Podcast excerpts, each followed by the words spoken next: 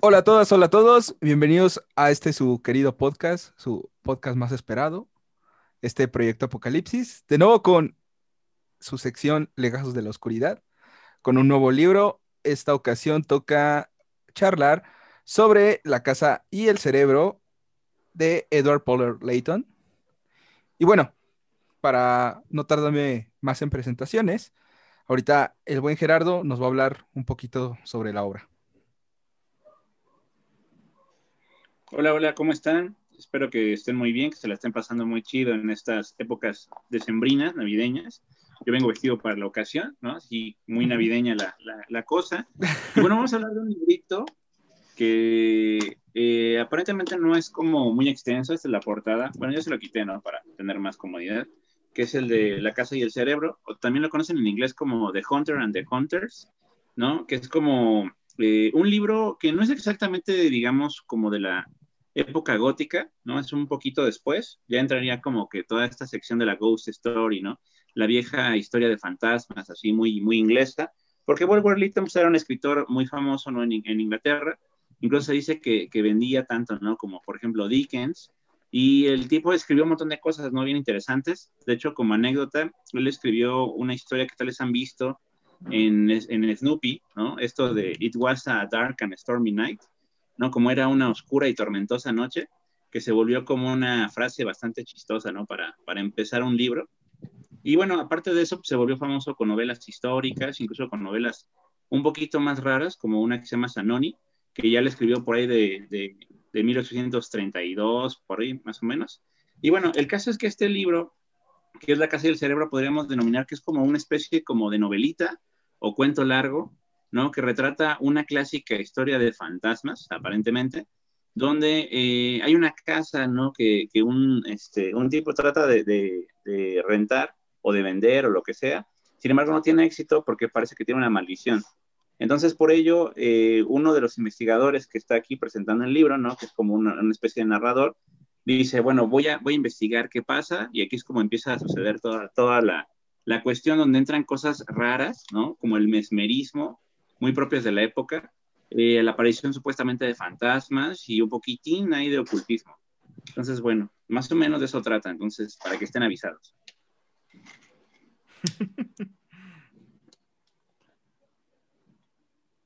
Di, Manuel, dilo, dilo que tengas que decir. Ah, no, pues no sabía si ya, si ya era mi turno, pero bueno, cabe resaltar que es una obra que muchos llegan a ella porque es una recomendación directa de Lovecraft, ¿no? Me parece. Es, una de las, de las llaves que le da entrada a este libro. Mucha, mucha gente llega a ella por la recomendación directa de Lovecraft. Y bueno, en, lo de que en qué época se, se queda, es algo muy raro porque la novela se presenta como, digamos, en el prólogo, como una obra gótica, pero, o, finales de lo gótico. Sin embargo, en la portada dice un relato victoriano de fantasmas, ¿no? Entonces está como en una especie de sincretismo entre dos movimientos, aunque a mí sí, como decía Gerardo, me parece muy muy inglesa, tiene un estilo, no sé, simplemente ya, ya pensar que el protagonista tiene, tiene a, su, a su gente, digamos, de confianza a la cual puede ordenarle cualquier cosa, es como una especie de ayudante para todo. Eh, no sé, es muy interesante, me parece muy interesante y creo que va a ser una obra que vamos a poder debatir, porque según entiendo, creo que Ugla no quedó como muy muy contento con la obra y pues a ver, a ver qué, qué, opiniones tienen. Pero a Ugla, ¿qué le gusta, güey? A Ugla no le gusta nada. Ah, eso, eso, eso sí. pero, a ver, dinos tus aspectos generales de, de la obra, Ugla, antes de estarte criticando. Pues, mmm, igual, bueno, coincido, yo también supe de esta, de, de esta novelita por este libro de Lovecraft, del horror, eh, el horror sobrenatural en la literatura que lo recomienda, ¿no? Y la pone como que es una obra, eh, la elogia mucho, ¿no? Eh, antes de pasar a, las, a los aspectos que no me gustaron, algo que se me hace como muy rescatable es que aparece esta figura, ¿no? Como del detective paranormal. Y que juega todavía con esta ambigüedad, ¿no? De, eh, entre esas historias donde el detective eh, es una persona totalmente incrédula, o sea, no es alguien que, en para esta historia, la persona que la hace detective, pues no cree en lo sobrenatural, ¿no? Y ese es otro elemento que, se ocupaba mucho en las primeras historias de, detectives de sobrenatural, ¿no? Eh, que, al principio la gran mayoría de ellos pues eran eh, pues muy al estilo Holmes, o sea que no cabía la posibilidad de algo fuera de la lógica o de lo material. Entonces, por ese lado, la, creo que retoma bastante bien este, este arquetipo. Sin embargo, pues, digo, o sea, es, buena, consigue bastantes momentos de atención. Sin embargo, yo siento que quedan como ciertos huecos en la, en la trama, sobre todo por la forma en cómo eh, te hacen creer que va a ser la historia, ¿no? O sea, que, te lo venden como una historia de casas embrujadas, en donde eh, existen eh, fantasmas este, que, no son precisamente fantasmas, pero al final creo que queda por ahí volando una explicación, al menos para mí, que, sea totalmente plausible para poder entender todo el contexto de la trama, ¿no? Pero ya lo iremos platicando más a detalle. A mí sí me gusta esta parte de que resalta sobre la figura del, del detective del oculto, porque, digo, más allá de los ya conocidos por todos, llámese John Silence de Blackwood o el propio Carnaky de, de Hudson. Y digo, más actualmente Constantine, incluso en los propios cómics. Este, creo que sí es bastante interesante esta parte de, del no creer en la, en la, figura espectral. Incluso, de hecho, me recuerda, me recordó bastante algunos de los relatos de, de, de Carnaky, sobre todo en esta parte de, que no todos los casos son, son reales, ¿no? O, incluso retomar la propia figura de, de, Anne Radcliffe, ¿no? Donde muchas de sus novelas no simplemente eran como algo terrorífico, ¿no? Sino como el uso de espejos o el, uso de, de ahí de, de juguetitos, ¿no? Que espantaban a la gente, este, este terror Scooby-Doo, ¿no? Donde al final no, no era, no era realmente el fantasma, sino el, monstruo es uno mismo. Entonces, pues eso, eso sí es bastante interesante de, recalcarlo. Eh, fíjate que a mí me queda mucho la duda del escepticismo del protagonista. Yo no sé hasta qué punto, bueno, claro, e, es que está apoyado, digamos, no, no, es, un no es un escéptico, digamos, en el, en el orden total, que, donde, hay, donde existe un decálogo y que prefieren usar el, no sé, los escépticos usaban la palabra ataraxia como para evitar eh, el juicio, ¿no? Pues se decía que no podía llegar a ningún aspecto. Y creo que este personaje no es que sea totalmente escéptico, porque él está dentro de, esta cuestión del mesmerismo, que, ya que pronto se aparece, pero es como una cuestión de, no existen hechos sobrenaturales porque todo lo creamos nosotros, ¿no? Son movimientos intencionados de, de una mente maestra o de alguna otra persona, y es como, no sé, como, esa, como una visión muy positivista, donde cualquier acto, digamos, eh, sobrenatural, no es tan sobrenatural, sino que es como una profundidad que no estamos eh, alcanzando, digamos, los, los, no, los no iluminados. Pero él me parece que sí lo, no sé, que trata de explicar todo con una cuestión de esto es algo, ¿no? De hecho, hay una parte muy interesante que es cuando van a entrar a la casa eh, bueno, cuando se les ofreció la casa y él le entra la curiosidad y habla con su criado, no sé si esta es la palabra, no recuerdo cuál era, su empleado. Y dice, y si viene un fantasma, bueno, y él dice, no, pues no pasará nada, ¿no? Incluso las primeras reacciones de las cosas que suceden las toman como naturalidad, con una naturalidad eh, muy extraña, como de, ah, se movió una silla, o se me presentó tal movimiento, o escuché otra cosa y lo toman, no sé, me recordó a, a, Poltergeist, la película original, que pasa algo raro y, ay, es porque es otra dimensión, mira, y ponen al niño y ven cómo se desliza. No, no, no les causaba, digamos, eh, un efecto, no había, no había una intencionalidad de espantar con eso que ya en un momento parecía terrorífico, ¿no? Que se movieran las sillas o que hubiera ruidos extraños y todo.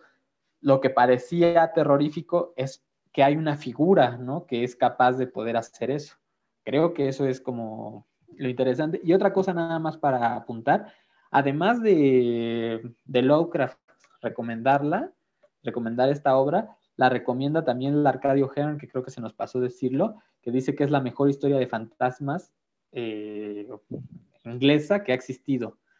Entonces, creo que es interesante que dos grandes del género apuesten por ella como, como una de las cuestiones de casas embrujadas mm, mejor creadas de, en su momento.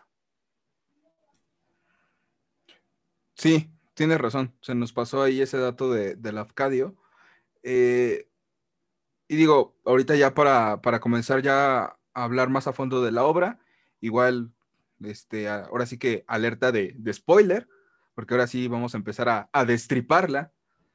Uh, yo creo que es bastante interesante, eh, o por lo menos, digo, más allá de, de, poderle dar una explicación, incluso dentro del mismo positivismo que ya, que ya menciona Manuel, a mí me gusta una de estas partes que, que cita incluso a, a, a Paracelso, que dice, una flor muere, usted la quema, los elementos que había en esa flor mientras vivió, cualesquiera que fuesen, se han ido y dispersado. Usted ignora a dónde, no puede descubrirlos ni volver a unirlos, pero sí puede, gracias a la química, a partir del polvo quemado, evocar un espectro de la flor con la misma apariencia que tenía en vida. Entonces, esa parte me llamó muchísimo la atención porque dije, güey, pues sí, o sea, ¿cuántas veces incluso nosotros, cuando hablamos propiamente de, de, los fantasmas, ¿no? Decimos qué pueden ser o qué no pueden ser, ¿no? O sea, son energía, son eh, campos electromagnéticos, son incluso no sé, una propia alteración psicológica de el deseo de tener a las personas cerca de nosotros. A mí me llama mucho la atención este tema y de hecho, precisamente, me traje un libro aquí como recomendación de Roger Clark, La historia de los fantasmas, 500 años buscando pruebas, de la editorial Ciruela, donde justamente aborda muchísimo esos temas a través de la, de la propia historia. Y creo que este libro en específico también lo, aborda muchísimo, dando o tratando de encontrar una explicación racional dentro de lo que podría caber en esa época, pues de lo que está pasando en, esta especie de apartamento. Oye, ese libro de Roger Clark está bien chido. Yo estaba pensando ahorita en lo que decían, por ejemplo, lo que decía Manuel de, de Lafcadio Hearn, es que tiene cierta relación, ¿no? Con lo que ahorita mencionas igual de Paracelso y demás. Porque mucho de lo que vemos con los monstruos japoneses o con los fantasmas tiene que ver con sentimientos, ¿no? O, sensaciones que se quedaron ahí como de cierta forma impregnadas, ¿no? En una casa, que es lo que nosotros pensamos que es un fantasma, ¿no? Y hay un montón de, historias sobre eso, ¿no? O sea, por ejemplo, también me recuerda mucho a Blackwood, eh, esta, por ejemplo, en esta parte de John Silence, ¿no? Que ahí es muchísimo más sobrenatural, pero en esta cuestión del fantasma también parece eso, ¿no? Que es una impresión que se queda ahí, ¿no? En este caso de los sentimientos. Entonces yo creo que por eso a, a Lafcadio Hearn le, le, parece igual muy atractiva la historia, que bueno, ya con ojos modernos, pues no nos va a parecer así como la historia más tremenda del mundo, porque tiene mucho, ¿no? Ahí lo que dice Ugla de, de, esta como explicación, pero hay que, hay que entender por qué, ¿no? O sea, por qué, por qué está como que entre, no, no sabe si se está explicando, si se está eh, haciendo como uso de lo gótico o no, esto de que la realidad es fantástica ya de por sí, pues porque apenas estaban experimentando con ciertas cosas, ¿no?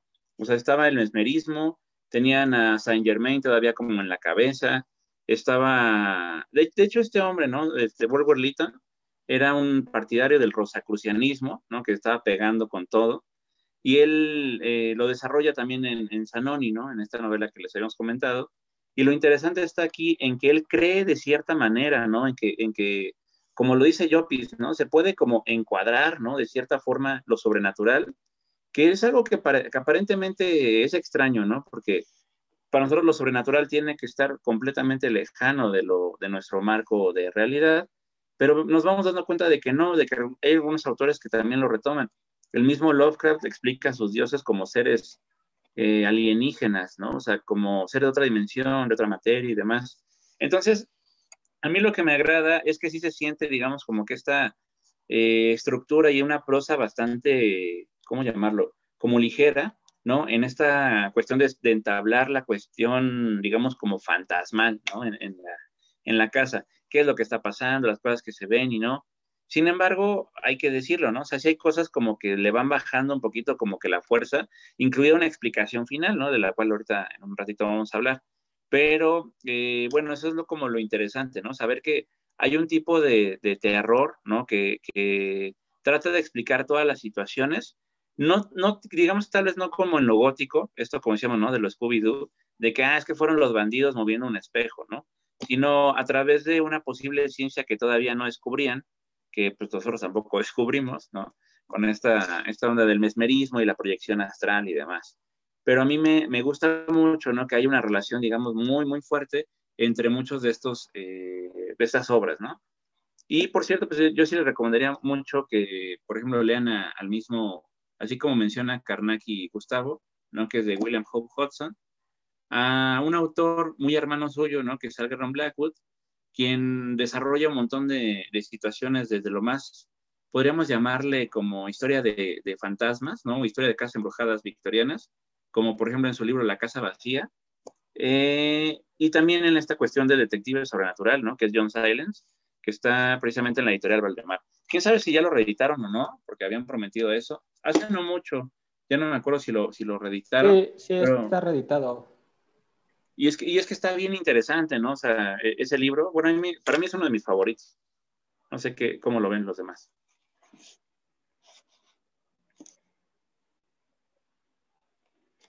Pues es que, digo, ya lo había mencionado en, un principio, creo que eh, este hecho, para empezar, del detective del oculto, se puede ver súper representadísimo aquí con, eh, con este güey, con Constantine. De hecho, si tú lees John Silence, Constantine es prácticamente, incluso podríamos decir un, no un copia y pega, pero sí tiene prácticamente todas las facetas de, del mismo. Eh, y no solamente por el hecho de que Constantine sí tiene poderes este, sobrenaturales, igual que el mismo Silence, este, sino yo creo que por la actitud, ¿no? Porque, eh, por ejemplo, otra vez, ¿no? Karnaki es un, un, güey que siempre está como espantado, ¿no? Incluso que hasta le da miedo y huye. Y de hecho, eso es algo bastante, que, se presenta bastante en la novela.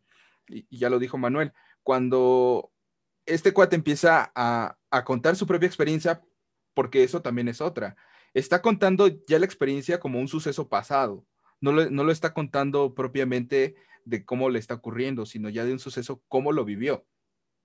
Y, dice, ok, me fui con, este, con mi empleado, al cual era de mi más, de mi más grato este, respeto y sé que nunca me, abandonaría porque él también es como este, fuerte, viril, ¿no? Esta masculinidad del hombre blanco. este, que no me va a abandonar porque él no tiene miedo, ¿no? Y es súper racional igual que yo pero al final lo termina abandonando también. Incluso no, no solamente él, sino pues el perro que según también llevó con un temperamento súper fuerte, también lo termina, pues no lo termina abandonando, de hecho el perro termina muriendo. Y, y eso es algo bastante interesante. No, e, esa, esa parte, fíjate que, que es una, una, cosa que también me sorprendió mucho, pero que me recordó a otros escritores.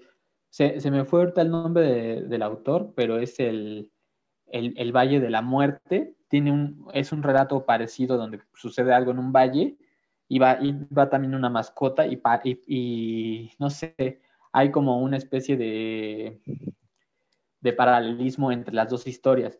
Pero esta cuestión de los, del detective de lo, de lo paranormal es que es buenísima y creo que justo esa parte es muy, muy buena el hecho de que él presentara a su, a su ayudante como un tipo súper aguantador y súper valiente y todo, y que de repente lo vemos huir como huyó, es durísimo. Y además huir ni siquiera con dando la cara, ¿no? Que era un tipo súper leal, sino mandando una carta de, mire, qué vergüenza, pero, pero me dio miedo aquello que vi.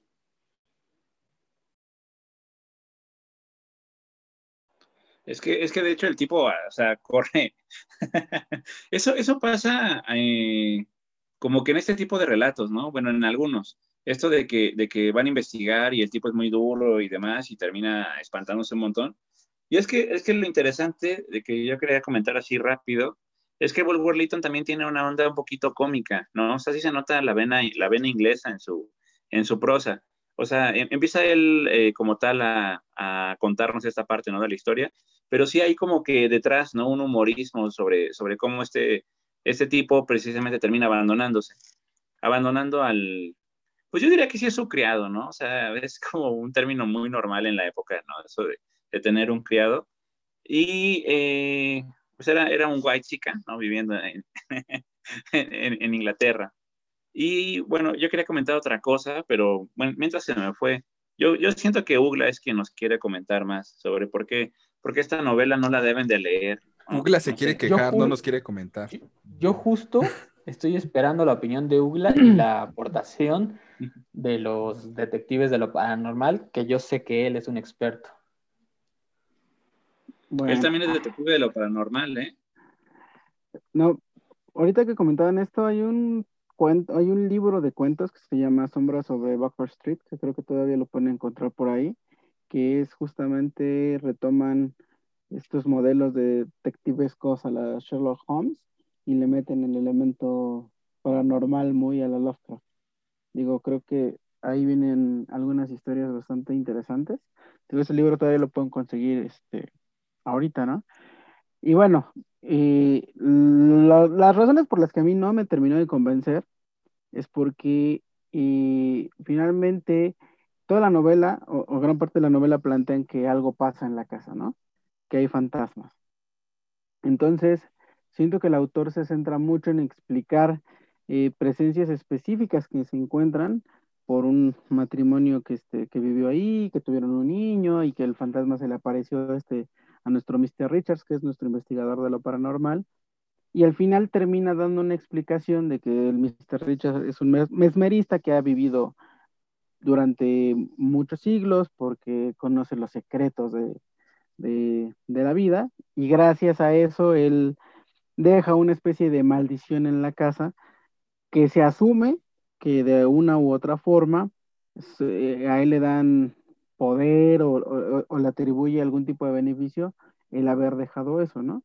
Y se empieza a dar cuenta de nuestro investigador que que pues es una figura recurrente en diferentes épocas en, el Londres de esos tiempos, que, que, desaparece y vuelve a aparecer y nos empieza a hablar de, un personaje que, este, que casi casi es inmortal, ¿no? Eh, yo esta explicación no la veo mal. lo que a mí me causó como conflicto es el hecho de que al principio trata de llevar la novela justamente a eso. Eh, cuando hablamos de un fantasma, hablamos de un suceso que normalmente es un suceso, una presencia o un hecho inmanente, ¿no? Que se está repitiendo en algún lugar, ¿no? Es como la base del, tópico de lo que son los fantasmas. Entonces yo lo que sentí que no me terminó de cuadrar es que en un punto de la historia se enfoca demasiado en ciertos personajes, les pone nombre, o sea, explica más o menos qué pasó y después se lo lleva toda la historia por este lado del mesmerismo.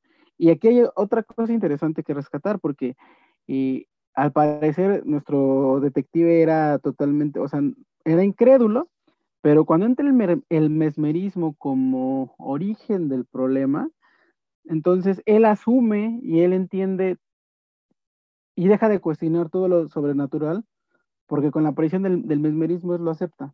Es como si estuviera aceptando todas esas presencias y le quita lo sobrenatural, porque dice, ah, es que es porque este cuate era mesmerista y dejó hecho ahí algo para que se quedaran. Entonces, todo el elemento sobrenatural del que él desconfiaba, que él decía que no existía, asume la existencia y la acepta sin cuestionarlo más, porque a partir del mesmerismo, él lo entiende y lo explica, ¿no? Y entonces ahí entramos en, este detalle que comentaba Gerardo, ¿no? Que de alguna forma, esta forma de jugar con, los elementos de la narración son los que, te digo, a mí hasta cierto punto no me terminan de, cuajar o, de, o totalmente de convencerme, ¿no? Digo, tenemos el caso de otras novelas de, de, casas embrujadas, se me viene a la mente el caso de esta de los elementales, de McDowell, donde plantean una premisa muy parecida. Dicen, ¿sabes qué? Es que en estas, eh, es, una novela eh, llena de elementos de gótico sureño, donde muchos de los personajes tienen ascendencia este, afrontillana, y en una casa en particular, es una familia muy rica y en una casa pasan cosas. Y cuando le empiezan a escarbar en los secretos familiares, se dan cuenta que a diferentes personas se les han aparecido diferentes cosas. Aunque eso es algo que, que, que Newton también plantea, ¿no? Porque todo el mundo ve algo diferente todo el mundo contempla algo diferente.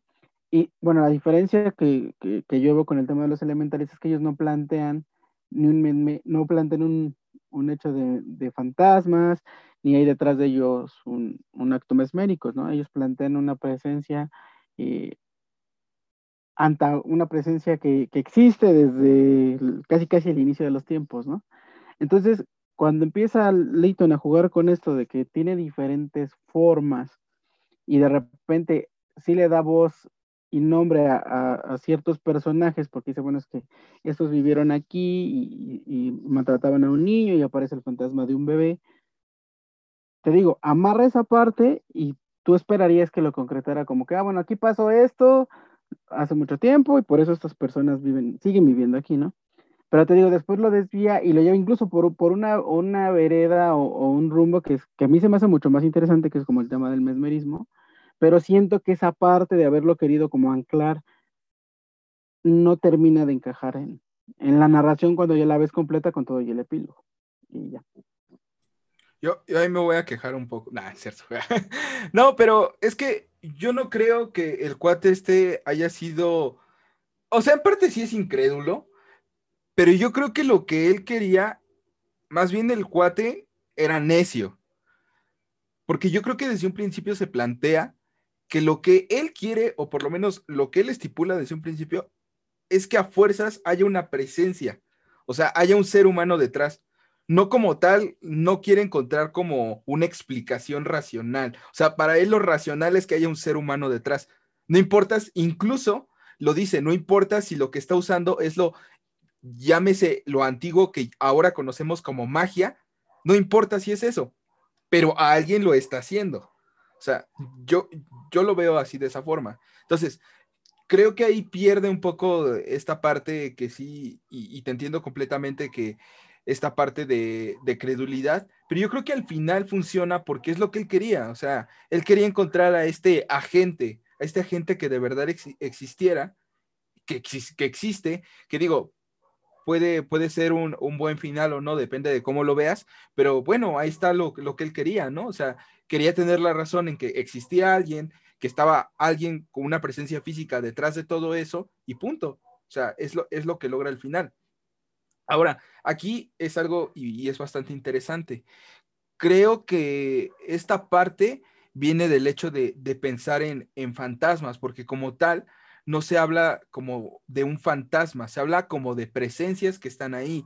Y por ejemplo, a mí algo que me llama mucho la atención y, y también es es como algo que dentro de la propia novela intentan explicar a raíz de lo que es este el positivismo, incluso se podría decir, es lo que dicen acerca de la química y la constitución de, de, cómo está el cuerpo químicamente organizado, ¿no?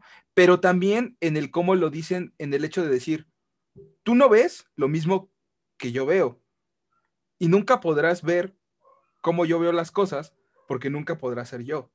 Incluso ahí yo te diría, digo, a lo mejor ya me la estoy volando mucho, pero que ahí entra un poco este, este nómeno que explica Kant acerca de la forma en cómo percibimos las cosas, del que son, aunque no lo percibas como, como tal.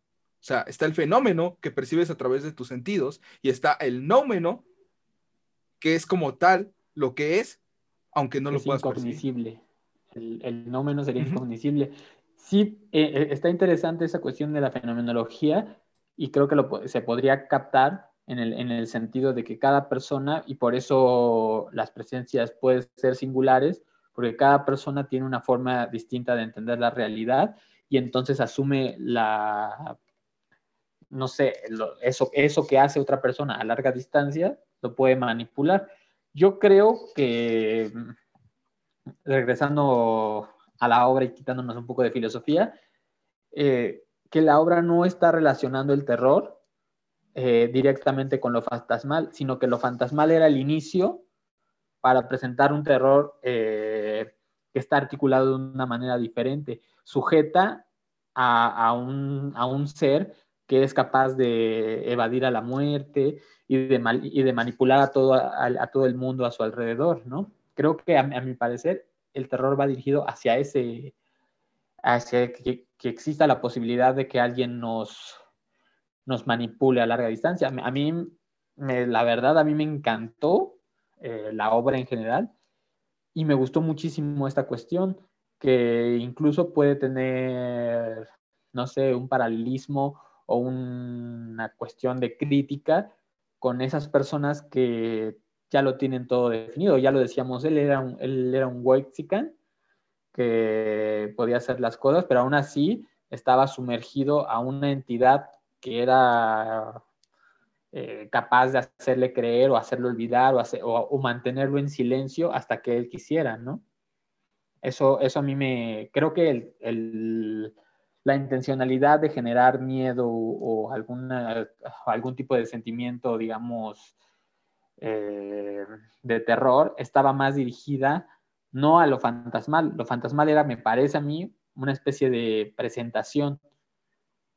Y luego esta onda eh, positivista, eh, donde explican el mesmerismo, te hace ver de que existe una persona que, puede, que es capaz de manejar el mundo a, su, a, a la forma que él quiera y que eso es lo que debería de darnos miedo, me parece, pero bueno, es una cosa. Y nada más otro comentario, yo les iba a decir que pareciera que el mesmerismo era como el terraplanismo de la época, ¿no? Eso de, lo, yo nomás lo digo y por eso lo asumo. Le pasó a él, ¿no? Dice, ah, pues, ¿qué es el mesmerismo? Ah, no, pues sí, tienes razón. No tenía como bases, pero nada, decía, no, sí, lo creo.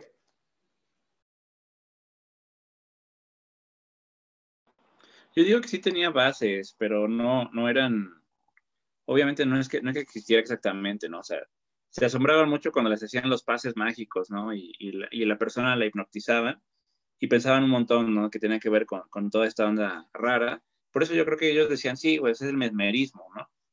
A mí lo que me parece, por ejemplo, útil es que hay una serie, ¿no? Que durante un buen rato estuvo en Netflix, ahorita creo que ya no, que se llama Penny Dreadful, donde las primeras tres temporadas eh, manifiestan un montón de cosas, digamos, como que clásicas de la, de la sociedad victoriana, ¿no?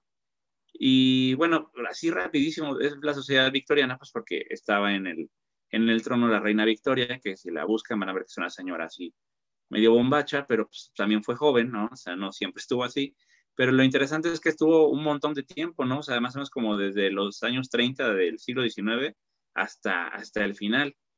Entonces, eh, en, esta, en esta serie, aparte que es de muchos monstruos y, especifica muchas cosas clásicas, ¿no? O sea, por ejemplo, el hombre lobo, sale eh, este Dorian Gray, ¿no? O sea, como muchos personajes de la, de la literatura inglesa, eh, gótica o de terror, también se ve, ¿no? Mucho de la sociedad, cómo eran, porque hay varios, varios capítulos donde, por ejemplo, están con una madame de esas todas raras, con su turbante, ¿no? Así como Madame Sassou inglesa, y ella les hace así como que una eh, una sesión espiritista y ella como que es una, pues una mentirosa, ¿no? Sin embargo, el personaje que sí tiene ahí metido al demonio, al chamuco, sí se posesiona y es una cosa así súper loca, ¿no?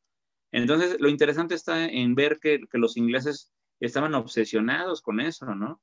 Bueno, los ingleses que tenían dinero, ¿no? Los otros estaban obsesionados con, con comer, ¿no? Y trabajar y conseguir dinero porque pues, era una sociedad bien, bien, este, ¿cómo se llama?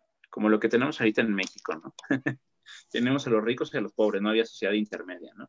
Entonces, lo, lo que me parece bien interesante es eso, ¿no? Que, que, el mesmerismo está bien metido dentro de la obra. Y ahorita que comentas esto, Manuel, a mí me llama mucho la atención porque me quedo pensando, ¿no? ¿Dónde está el horror aquí en la, en la novela? Y eso está pues al menos es una pregunta que aparentemente diríamos, pues claro, es una novela de terror, porque nos han dicho que es de terror, ¿no?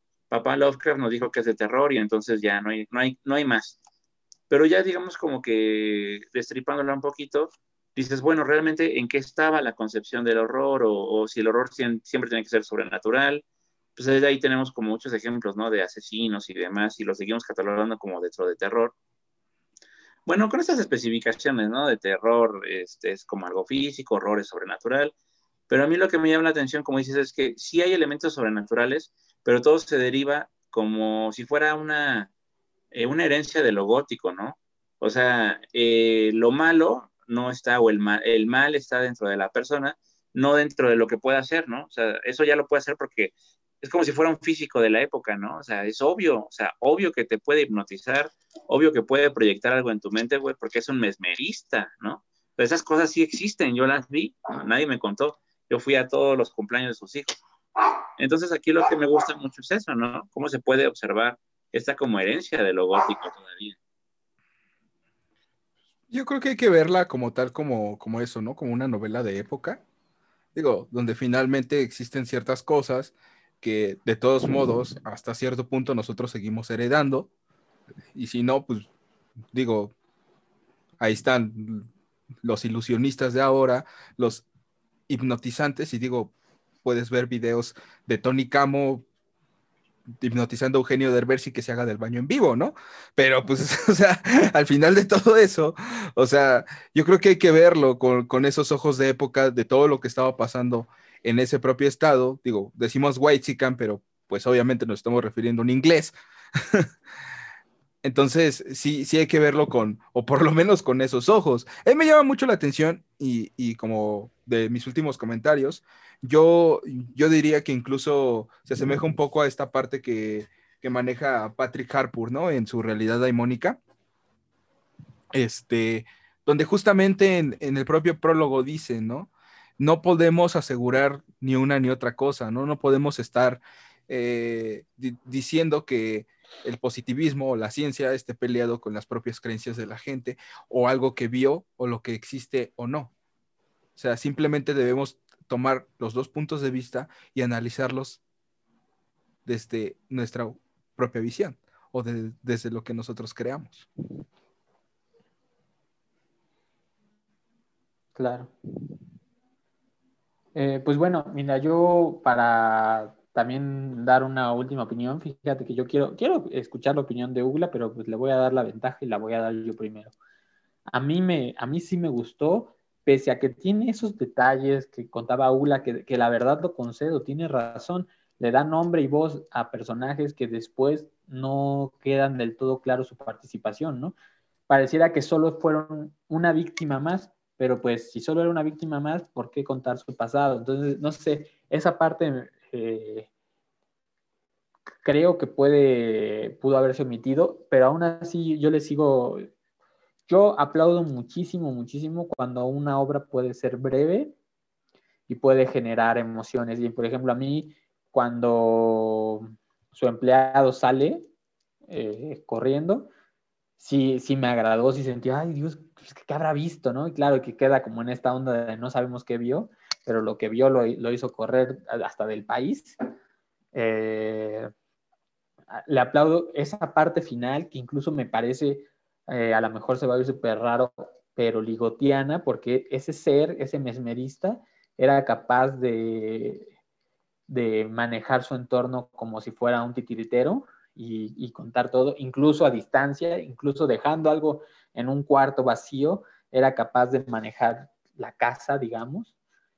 Eh, no sé, o sea, a mí esa cuestión a mí me gustó muchísimo y, pues nada, la brevedad, eh, la prosa que es muy ágil y, esa, y esa cuestión del final del mesmerista como, como un tipo superdotado, capaz de, de mm, dominar los hilos que nos mueven, me quedó muy bien. Yo sí le pondría, no sé,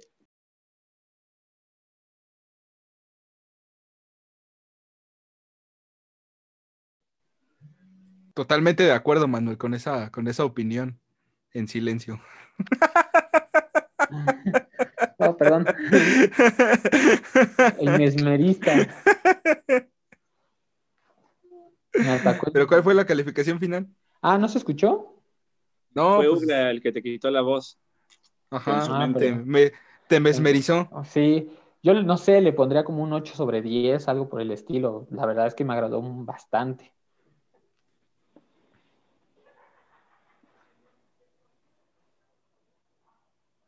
¿Y tú, don Jerry?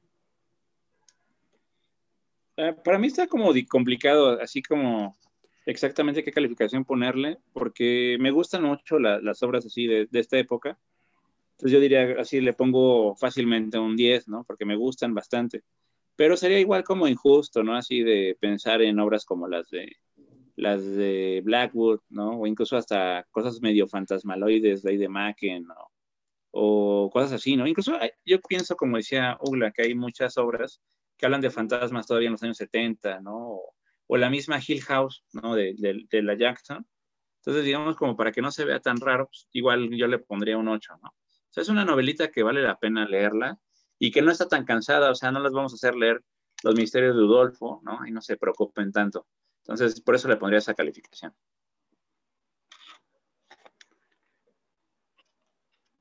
Falta Mr. Ugla.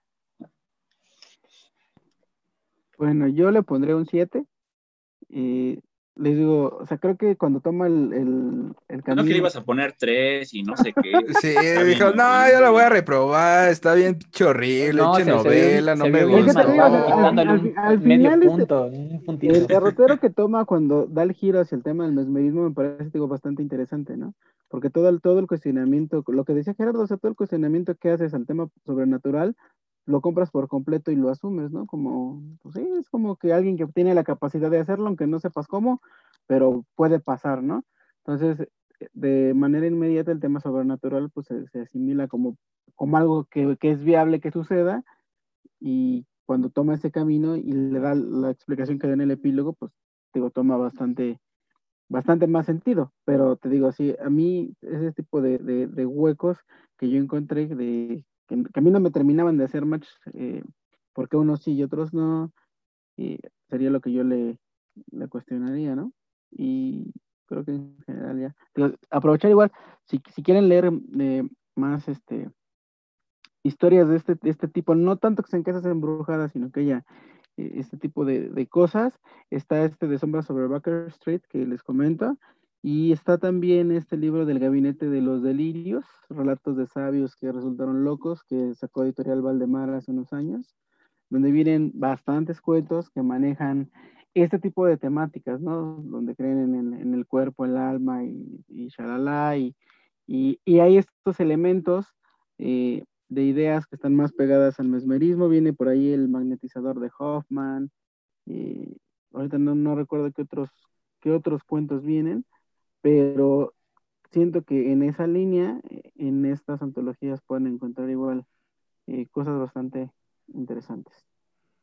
Y los propios elementales, ¿no? Sí, Los Elementales, te digo, o sea, ti- tiene, es una novela bastante buena, que, que esp- espero pronto podamos comentar aquí, pero tiene ahí un plus extra de Los Elementales, es que bueno, anticipándonos un poquito, pues McDowell fue guionista de, de, de Beetlejuice y escribió bastantes historias cortas sobre terror y bastantes novelitas también ahí agradables.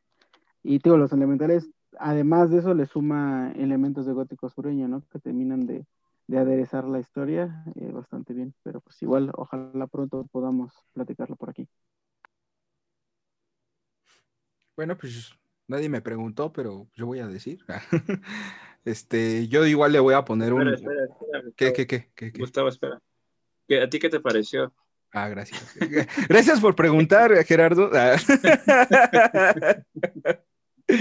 Este, no, la verdad, a mí me gustó mucho. Tenía, tenía bastante que no me clavaba con una novela así, o sea, digamos que, que, que le iniciara y que ya no la pudiera dejar. Le- la verdad, creo que sí es algo de, de decir que es una novela muy pequeña, en verdad es muy pequeña, son 80 páginas. Yo creo que si lo trasladáramos a hojas tipo carta serían como unas 60 quizá. O sea, la verdad es un, es un libro súper rápido, súper cortito, fácil de digerir, que te deja bastante picado. Y, y bueno, es, es súper recomendable. La verdad es que fue una, una lectura muy buena. Yo también le, le, le doy 8, no por la propia, este, o sea, por el propio libro en sí mismo, sino porque pues también estoy de acuerdo con, con Gerardo y un poco con Nubla y ciertos aspectos que dices, ok, pues creo que más bien aquí ya el, el redactor le dijo, pues ya apúrate, entrégame la novela. este, y pues también sería injusto, ¿no? Para otro tipo de, de, de, novelas que incluso podríamos analizar más adelante. Pero sí es, es algo bastante recomendable. Yo la dejo entre 8, 8, 5. Y pues, poco más. No sé si quieran agregar algo estos muchachos aquí presentes, aquí tan guapos, bueno, no aquí no presentes porque todavía estamos en pandemia. Recuerden, quédense en casa, usen cubreboca, lávense las manos. Es chistoso, ¿no? Que hablemos de literatura de terror y así, y les recomendemos que se cuiden. Deberíamos decirles que no, que salgan a 15 años y todo, que mueran todos y, y, y regresen. Nos van no, a bañar. Pero sí, pero sí cuídense. ah, yo, yo, quería decir algo, por cierto. Que este, porque, porque luego no les preguntamos, ¿no? O sea, si quieren, por ejemplo, que hablemos de alguna otra cosa, de alguna temática o de algún libro, también estaría padre que lo comenten. Si les porque, preguntamos, porque, que no pongas porque... atención es otra cosa. Uh. que bueno, yo no había pensado tanto en este libro como, como digamos, una adhesión a los, a los este, detectives del oculto y como tal está bastante chido porque está bien interesante ese tema. Hay un montón de, de, de, de detectives, ¿no? Desde los antiguitos hasta, como decías Gustavo, hasta Constantine. Entonces, como temas está muy padre. Y luego está cerca, cerca, este, por ahí la conjunción, ¿no? De, Saturno y Júpiter. Entonces, si, que ibas si, a decir, si no está cerca Navidad. También, también porque ves que en Navidad leen este eh, en Inglaterra leen muchos cuentos de terror, ¿no? En la, es como la época dickensiana, uh -huh. pues igual, ¿no? Como que si se quieren echar algo bonito en Navidad estaría bueno, ¿no? O sea, creo que es, creo que es una muy buena opción. Y ya, eso, eso era nomás. Pues también estaría interesante que nos dejen su opinión sobre la obra, qué, qué les pareció. Nosotros la vamos a leer y les vamos a, a comentar. A lo mejor eh, omitimos algo que, que era importante o, o, que no logramos dilucidar bien. Y estaría padre que, que la gente que lo leyó y así nos dijera, oye, ¿cómo te olvidaste de esto? También es importante y así le podríamos dar incluso una, una relectura con, con la interpretación que nos dejen aquí. Tugla, ¿algo más que decir? No, eso, que... eso no, porque sí lo hacemos bien. No. uh. Hay que ser positivistas, o sea, ser positivos, gente. terraplanistas. Hay que ser terraplanistas. Terraplanistas. Yo amo la filosofía, soy positivista. ¿Y tú, Gla? Pienso en positivo. ¿Algo más que decir aparte de que el COVID no existe?